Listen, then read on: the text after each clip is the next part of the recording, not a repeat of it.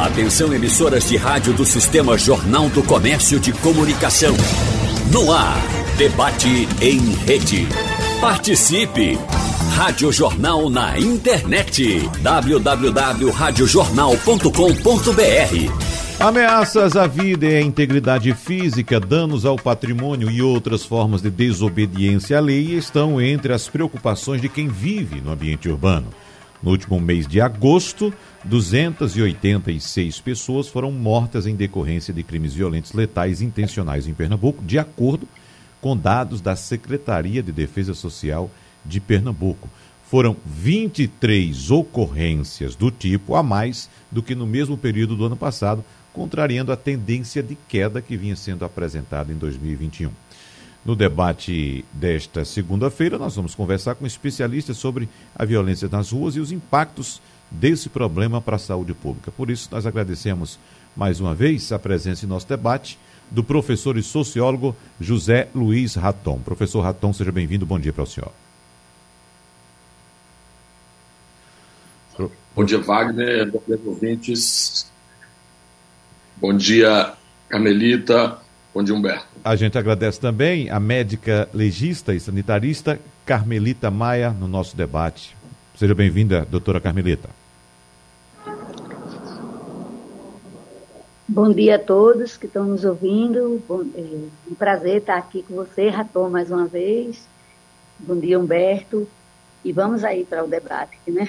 Vamos, só lembrando ao nosso ouvinte que a doutora Carmelita é médica técnica do setor de acidentes e violência de vigilância epidemiológica da Prefeitura do Recife, mas hoje atua atendendo vítimas de violência contra mulher, idoso, criança e adolescente. Daqui a pouco a gente vai detalhar mais a atuação da doutora Carmelita Maia. E a gente agradece também a presença do secretário de Defesa Social de Pernambuco, Humberto Freire. Seja bem-vindo, secretário. Bom dia para o senhor. Bom dia, Wagner. Bom dia a todos os ouvintes. Bom dia aos debatedores, Carmelita e Raton. Bom, vamos começando o debate com o senhor, secretário, porque no primeiro semestre deste ano nós registramos 1.680 homicídios aqui em Pernambuco e, segundo o governo do estado, isso significa uma redução de 14,4% em relação ao mesmo período do ano passado, quando foram notificados 1.000 993 crimes contra a vida. No começo do debate, eu citei aqui dados que apontam para um aumento de 23 ocorrências de homicídios em Pernambuco só no mês de agosto em relação a agosto do ano passado.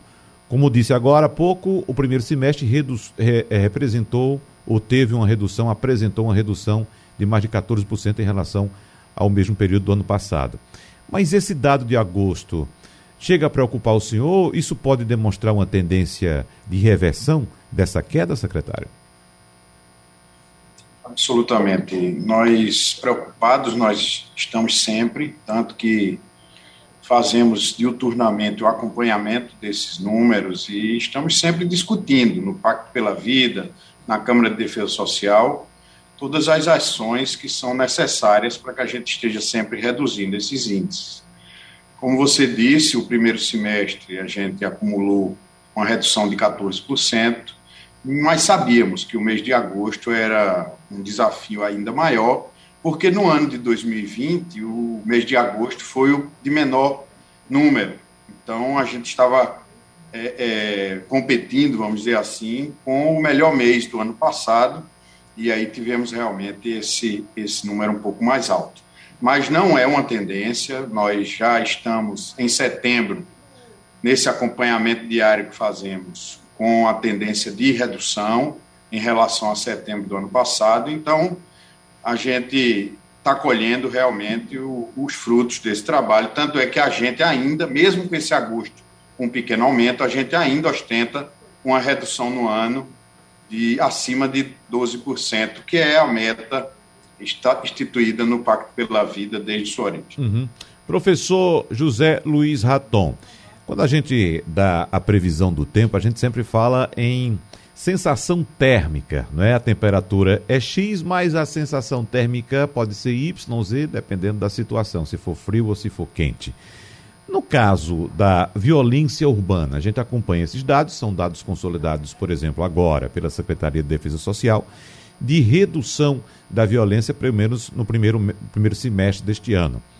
Essa questão da sensação da insegurança, ela insiste em ser maior, é, é, professor, do que a realidade dos números? Ou isso é apenas uma impressão da sociedade? O que é que o senhor diz, professor? É, Wagner, a sua questão é uma questão muito boa.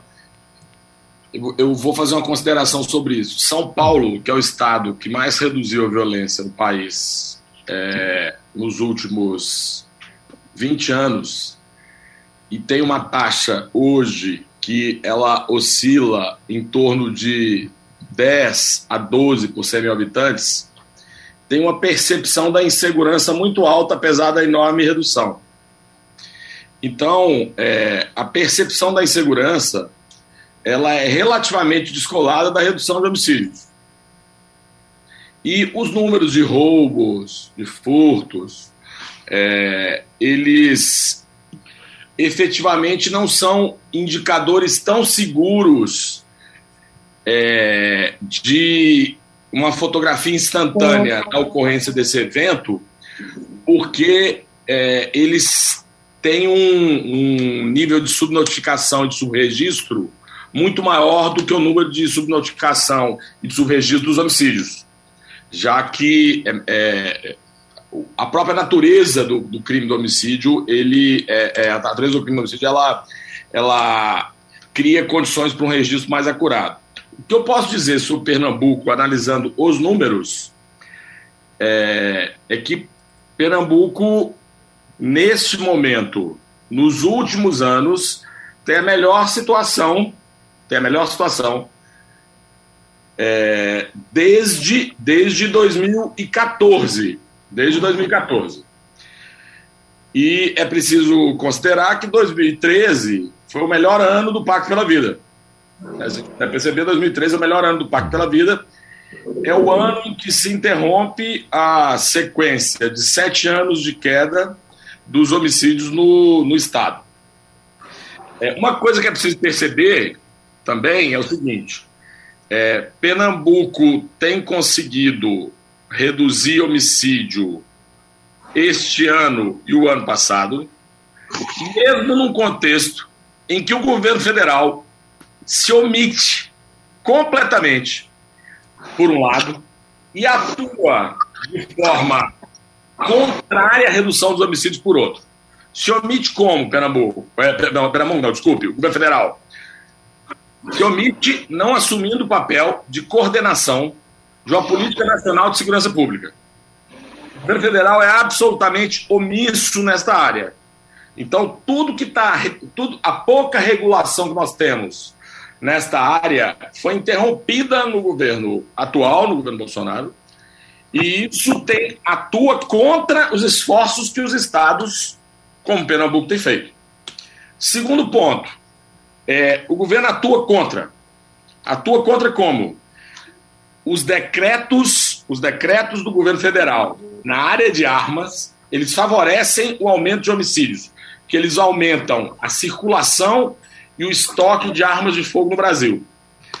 Nós temos um outro ponto, o, a, a incapacidade deste governo em estabelecer uma política econômica consistente, uma política social tem transformado as grandes cidades brasileiras em, em espaços, em espaços de aumento da pobreza, de aumento da desigualdade, de aumento da, mis da miséria. E as pessoas estão nas ruas. As pessoas, há, um aumento do número de pessoas nas ruas. E aí nós não podemos confundir o aumento do número de pessoas nas ruas com o aumento da insegurança. Isso não é aumento da insegurança. As pessoas que estão nas ruas, elas estão buscando formas de sobreviver. Agora, efetivamente, a, a, o aumento das dificuldades em garantir a sobrevivência tem como consequência que um percentual bastante reduzido, mas de, de pessoas pode buscar na atividade criminosa uma forma de garantir a própria sobrevivência. Então, para entender o quadro geral, é,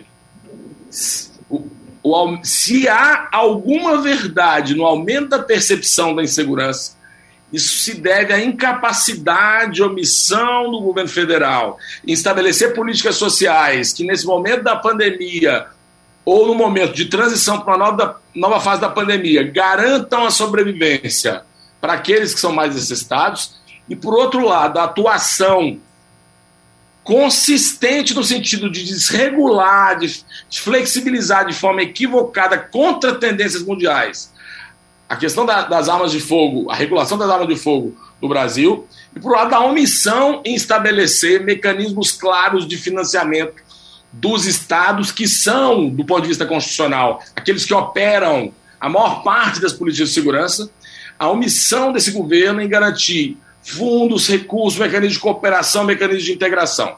Então, digamos que isso é minha percepção, minha análise geral sobre o que está acontecendo. Uhum.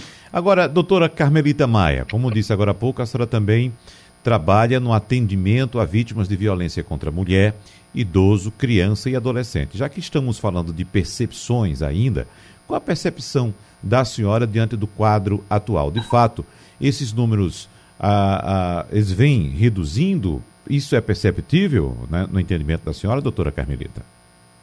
Olha, é, veja bem, minha gente, concordando aí plenamente com o que Ratão falou, é, a gente tem os dados de homicídios, esses, esses são bem mais difíceis de, de, a gente esconder, né? Pode ter aí um, uma coisa clandestina de um ou outro caso, mas a gente tem os dados mais fidedignos. As mortes, é, o óbito é muito mais fácil da gente computar.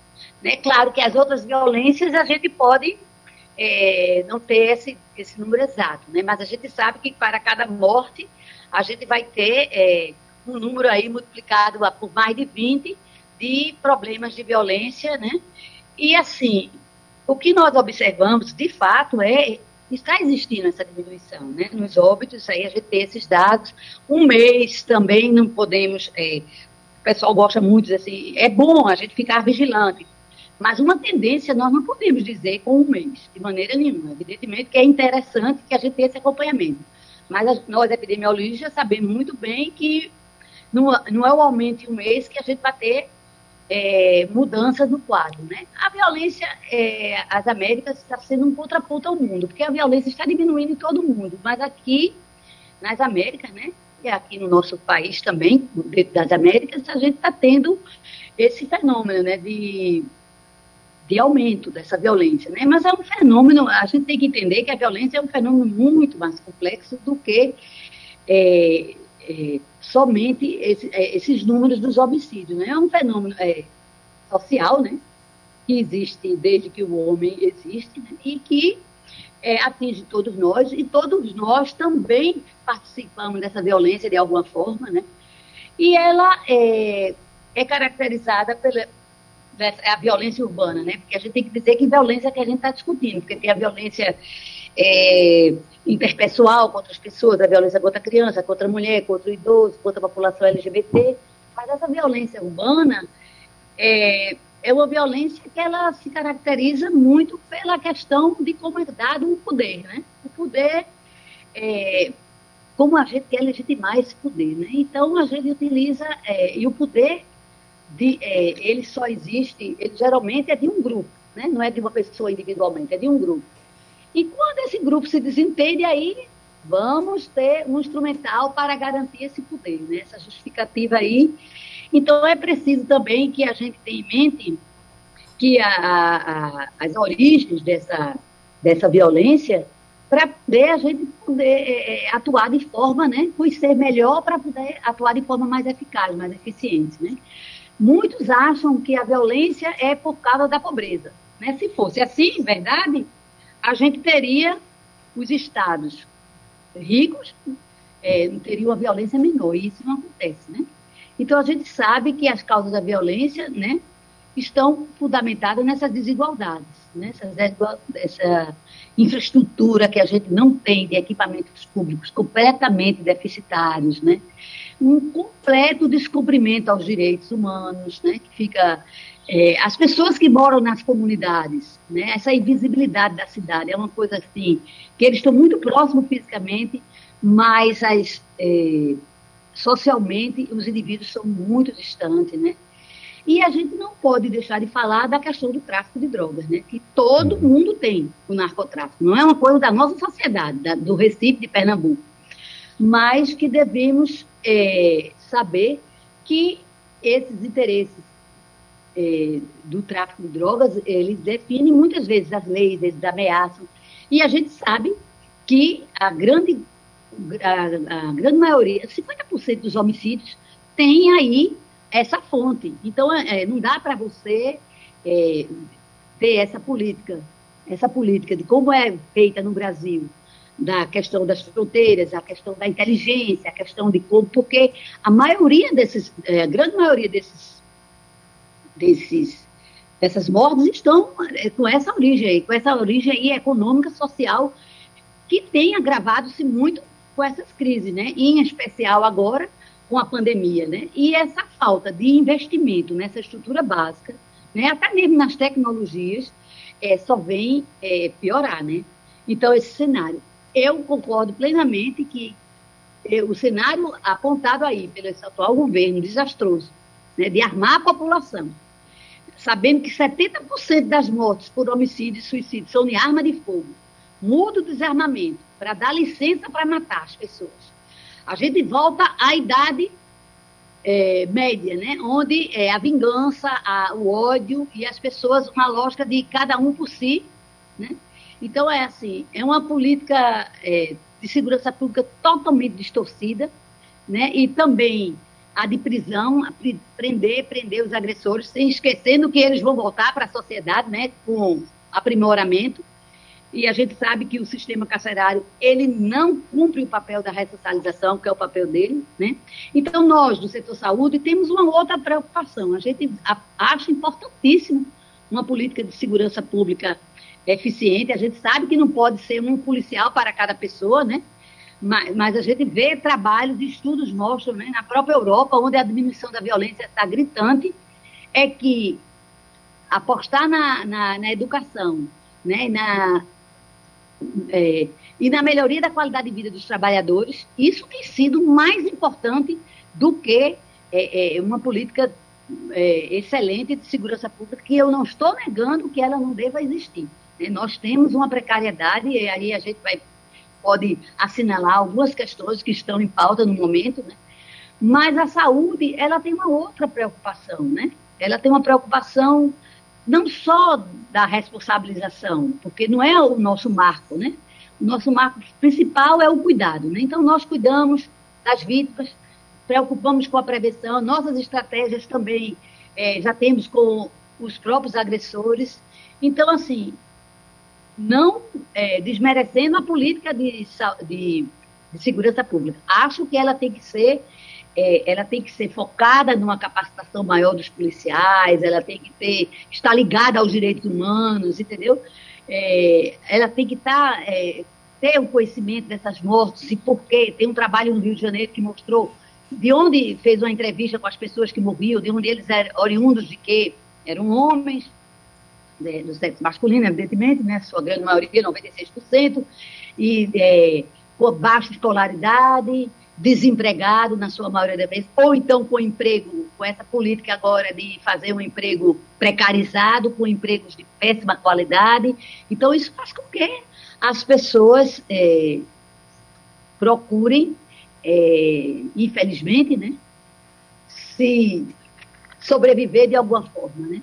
Ah. Então, assim, é, é, a violência também, se a gente analisar bem os dados, ela tem algo a ver com o machismo, né? Porque ela não está muito bem analisada ainda, mas os dados que a gente tem aqui na saúde a, a, é, pode ajudar muito, né? Porque é uma questão muito cultural, né? Implicada, né? É, nessa questão do, do sexo, né? Então, assim, eu acho que é importante que se a gente não tem uma vacina, como a gente tem, infelizmente, tá, com bastante efetividade aí na pandemia, a gente está conseguindo reduzir, né? Bastante os casos, mas para a violência, o nosso antídoto é a inclusão social. Queria saber agora do secretário de Defesa Social de Pernambuco, Humberto Freire, qual a relação que nós temos, secretário, ainda já é, de acordo com os dados que o senhor tem à sua disposição, qual a relação que existe entre pandemia e violência. Nós tivemos um aumento dos casos no mês de agosto em relação ao mês de agosto do ano passado, mas sabemos que agosto do ano passado vivíamos uma situação um pouco diferente desse agosto agora. Vivíamos com a situação em que as pessoas não estavam circulando tanto quanto agora. E esse aumento que houve foi de fato devido à queda de agosto, isso tendo uma ligação com a pandemia, ou esse agosto de agora, na verdade, reflete o aumento de pessoas circulando nas ruas, secretário? Veja, realmente, o ano passado nós tivemos um desafio maior, né? Tivemos meses aí em que as forças de segurança, além de estarem muito impactadas pela pandemia, tivemos meses de ter cerca de 600 policiais afastados com o Covid, no auge da pandemia o ano passado, e ainda tendo que fiscalizar medidas sanitárias, Tivemos momentos em que a gente teve que fazer rodízio de veículo e fiscalizar esse rodízio. Então, a, a, segurança pública foi muito impactada o ano passado e esse ano continuamos né, a ter que fazer operações de fiscalização, como temos a operação de convivência, mas é, é, realmente agosto é tratado como um ponto fora da curva desse ano, porque tivemos números baixos o ano passado. Mas é importante destacar Wagner, que mesmo com todas essas dificuldades, o investimento não parou. E isso que nos deu condição de enfrentar aquele período mais difícil e esse ano retomar essa linha de reduções. Vocês veem que a gente tem investimento não só na infraestrutura e na parte de proteção desses profissionais, mas tivemos a oportunidade de nos adaptar e fazer novas convocações dos concursos recentemente divulgadas pelo governador Paulo Câmara, para que a gente continue fazendo recompletamento das forças policiais. Né? A gente tem aí 700 policiais militares na academia, mais 60 oficiais da Polícia Militar também na academia, mesma coisa oficiais de corpo bombeiro, soldados do bombeiro, médicos legistas na academia, auxiliares de perito e delegados. Então a gente está retomando esse processo de formação de novos profissionais, mantendo esses investimentos na, na no material humano, que é o que uhum. mais temos de importante nas instituições de segurança pública. É, e de, até que ponto a retomada da economia, a volta das pessoas às ruas, preocupa a Secretaria de Defesa Social e, consequentemente, o governo do Estado na possibilidade de aumento de violência urbana, secretário?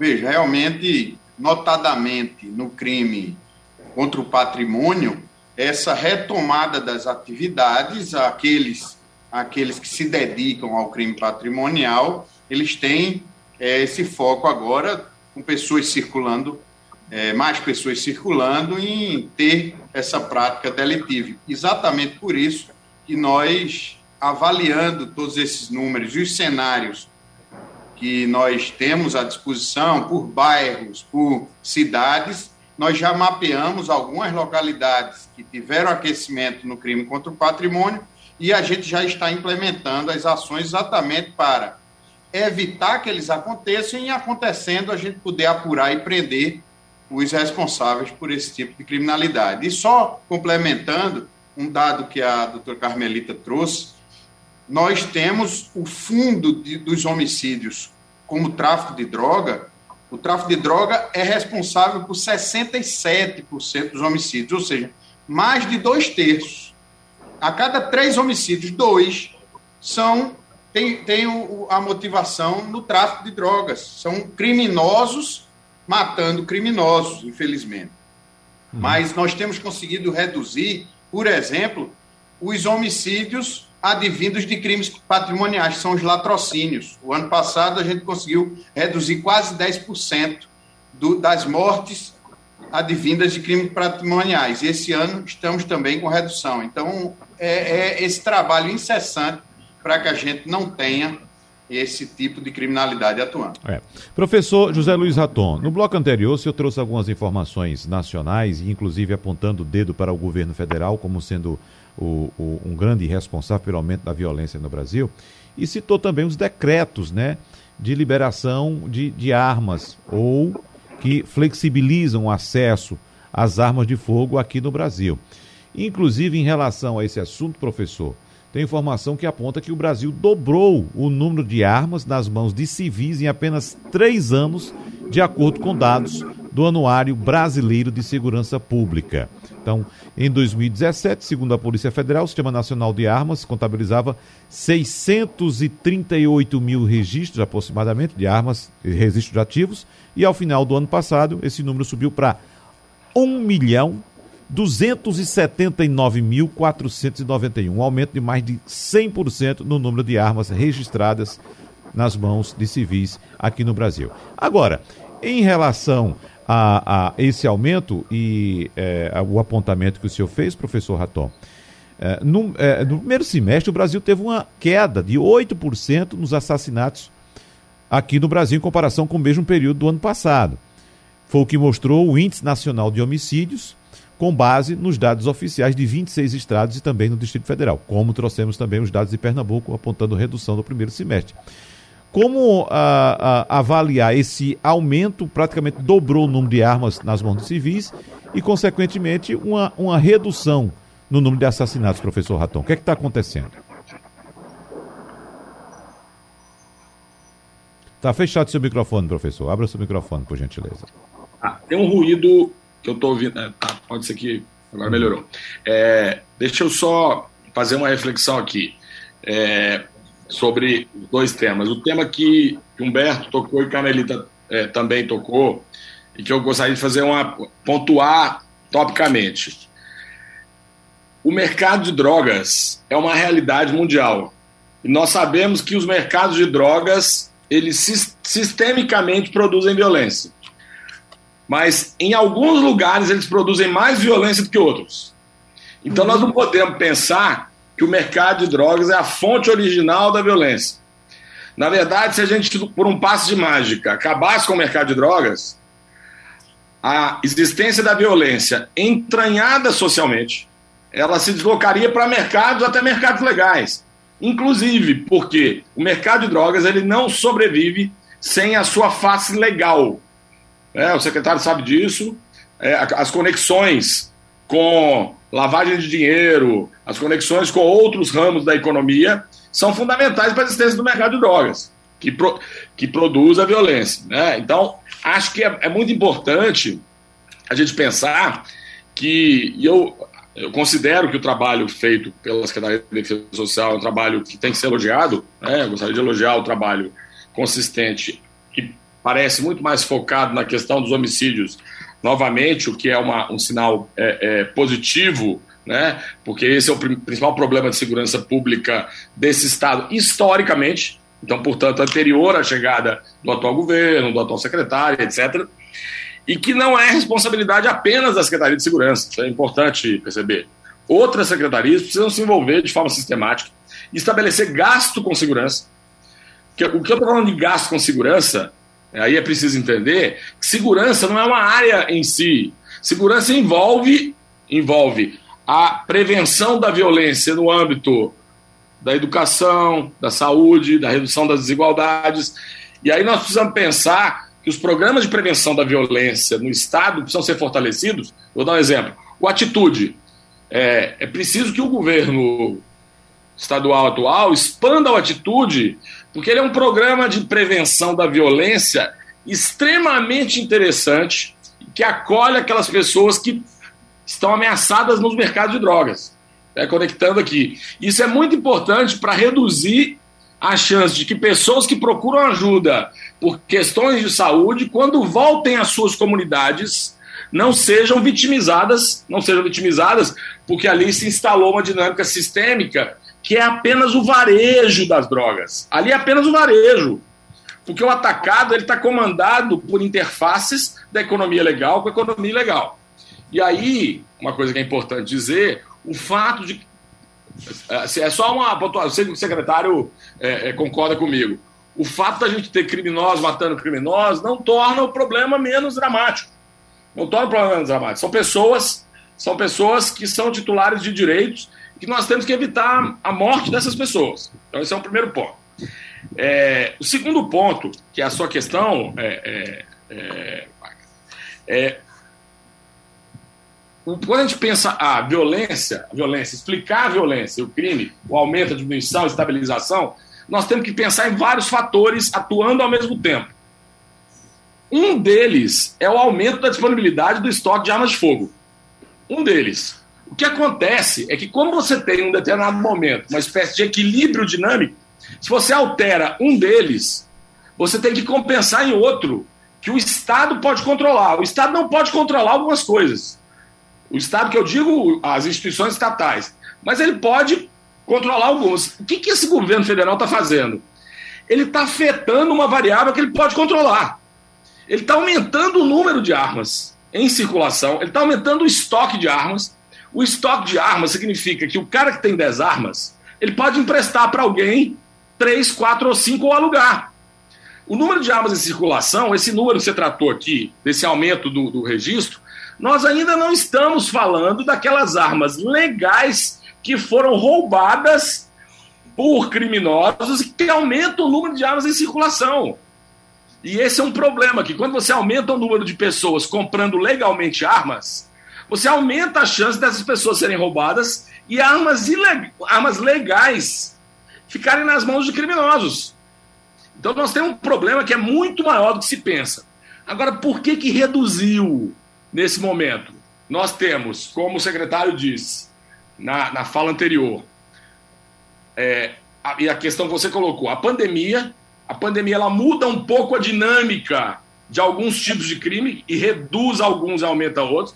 Ela aumenta os crimes de proximidade e ela diminui os crimes relativos à vida que envolvem, digamos assim, dinâmicas fora dos espaços domésticos, dinâmicas mais econômicas do crime contra a vida, no espaço mais geral. Por quê? Porque mudou a configuração da cidade, do urbano, daquilo ali, daqui, digamos assim, dessa dimensão que havia antes da pandemia. Né? Porque tem uma economia do crime que é afetada pela forma como a economia está colocada.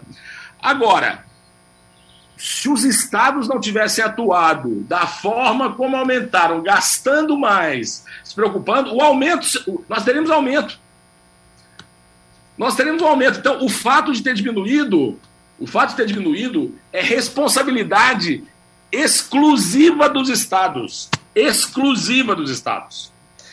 É importante mencionar que o esforço, claro, cada estado com seu, seu, seu nível de contribuição, mas o esforço que alguns estados têm feito, e eu tenho acompanhado isso através de pesquisa, para construir num cenário inédito, inédito nos últimos 100 anos, uma resposta articulada aos desafios que as, a, o setor segurança tem é muito grande, inclusive, porque, como o secretário mencionou, é importante pontuar, espera-se das polícias que atuem na área de segurança pública, mas nesse momento da pandemia, a capilaridade das polícias ela, ela cria ela cria uma possibilidade de utilizar as polícias para outras políticas públicas que normalmente elas não estão fazendo, como, por exemplo, atuar na área da pandemia. Então, sobrecarrega as polícias e o gasto e investimento na área de segurança pública pelos estados e a melhoria dos sistemas de informação criminal, articulação entre alguns estados, eu tenho acompanhado isso no Nordeste, o secretário participa disso, articulação entre estados, é que garantiu essa redução. Agora, se a gente tivesse uma política de controle de armas eficiente na direção do que há de mais avançado internacionalmente, nós teríamos uma redução ainda maior. Nós teríamos uma redução maior do que a gente teve. O que, o que mantém esses números, que são ainda altíssimos no Brasil, no Estado, em todos os estados, é a, digamos, a cegueira deste, deste atual governo federal em relação a arma e munição, e a gente precisa falar de munição também, e, e arma, munição, e outra coisa, liberação de tipos de arma que nas mãos de grupos organizados podem criar problemas sérios nos próximos anos. Seríssimos. A gente está vendo aí, por exemplo, o que aconteceu no estado de São Paulo. Né? O que aconteceu no estado de São Paulo. é, e a gente não sabe que tipo de arma foi utilizada ali, se legal ou ilegal. Né? Porque pode ser muito bem ser arma legal. A gente tem que pensar nisso aí.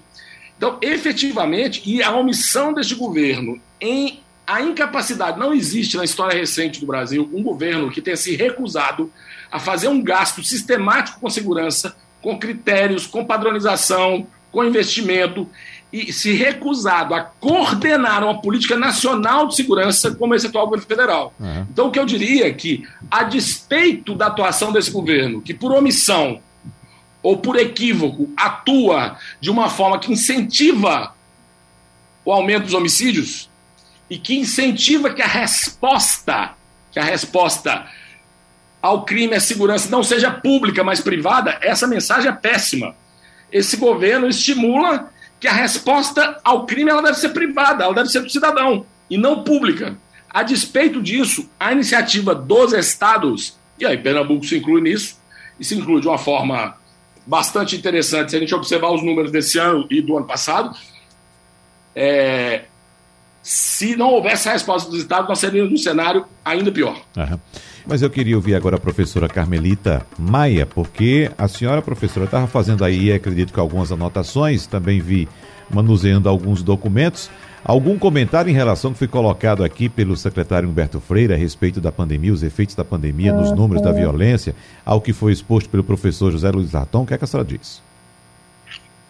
Bem, é, exatamente, eu estava, assim, anotei aqui o que Raton falou, né, que é que eu acho muito preocupante, né? O exemplo que é dado aí pelo governo federal desse incentivo das armas, tudo que ele falou, que é o estudo dele. Mas o que eu fico muito preocupada e é a banalização, né? Ah, morreu, é por um homicídio, ah, mas é, é, é, é ligado à droga. É como se, bem, tudo bem, porque foi do tráfico, não é da sociedade, não é uma coisa que tem a ver com nós, não é da nossa preocupação. Então, essa banalização, é, eu às vezes vejo a declaração, mas morreu, não, mas está ligada ao tráfico. Eu sei, é muito frequente, é 60 e tanto, então é a grande maioria. Mas são pessoas, né, que vivem nessas áreas que são completamente desassistidas, sem equipamentos, sem áreas para lazer, sem áreas para o ócio, né, para, o, para o divertimento. E a gente tem que pensar que é nessa, não é nessa comunidade que se dá o consumo dessas, dessa grande maioria dessas drogas, porque isso é muito caro, né? Eles fazem aí a distribuição. Claro que tem um consumo ali, mas eles fazem a distribuição. Então é uma hipocrisia da sociedade achar que a morte por tráfico de drogas é porque é ali a briga das gangues, né, dos interesses. É porque isso aí é uma discussão muito mais ampla que a gente teria que discutir sobre a questão da legalização ou não desse, desse comércio, como foi bem falado aí por Raton, a questão de, da lavagem do dinheiro, do interesse, porque realmente os grandes traficantes não estão ali na comunidade cidigradiana, né? eles estão nas beira-mais aí, nos seus grandes apartamentos e é, não estão participando desse conflito, né? Então, assim, uma das coisas que está me preocupando bastante é que a gente realmente está tendo uma diminuição do homicídio. Isso aí é uma questão que a gente não pode esconder. Mas nós tivemos um aumento grande, muito grande, de mais de 100% das causas indeterminadas.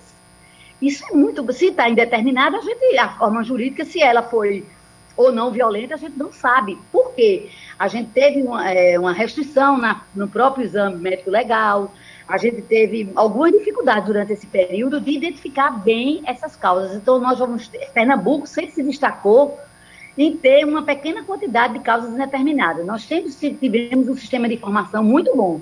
E durante esse período agora, que está tudo diferente da pandemia, nós aumentamos muito. E uma outra coisa que é, o indicativo foi o aumento de 8% dos suicídios, que a gente não tem um índice de suicídio comparando com os países asiáticos, não. A gente tem até uma, uma um, tinha até um parâmetro de suicídio de médio para baixo, Pernambuco e Recife. E agora a gente teve nesse período um aumento desses suicídios. Isso é, são as mortes. Agora, para cada suicídio, quantas tentativas de suicídio? Quantas famílias estão sofrendo violência? Né? Não, é, violência que aconteceram dentro de casa, que também com o fechamento das escolas, com o fechamento dos serviços de saúde, ficando apenas as emergências, a gente não pôde detectar. E, e agora que a gente está no atendimento, o nosso serviço de atendimento, que foi falado anteriormente, que eu atendo na Policlínica Lessa de Andrade, atendo crianças e adolescentes vítimas de violência, a gente não fechou, né? A gente fechou, a gente fechou um período assim de um mês ali na pandemia e depois não fechou e atendemos durante todo o tempo, né? Quer dizer, tem as pessoas que vão por sacrifício, né? E aí o nosso grupo lá do Cerca, que eu parabenizo é, todos, porque nós não fechamos e continuamos a atender. Mas é, tivemos uma diminuição muito grande desse atendimento, porque as pessoas nem sabiam que nós estávamos atendendo e também tinham medo de sair, né? Tinham medo de sair e também achar que não estava nada funcionando. E aí a gente pode observar que houve um incremento muito grande nessa violência que acontece dentro dos lares, entre as pessoas, a violência sexual, a violência física, a violência entre os idosos, do, do, contra os idosos, né? Então, a violência contra a mulher.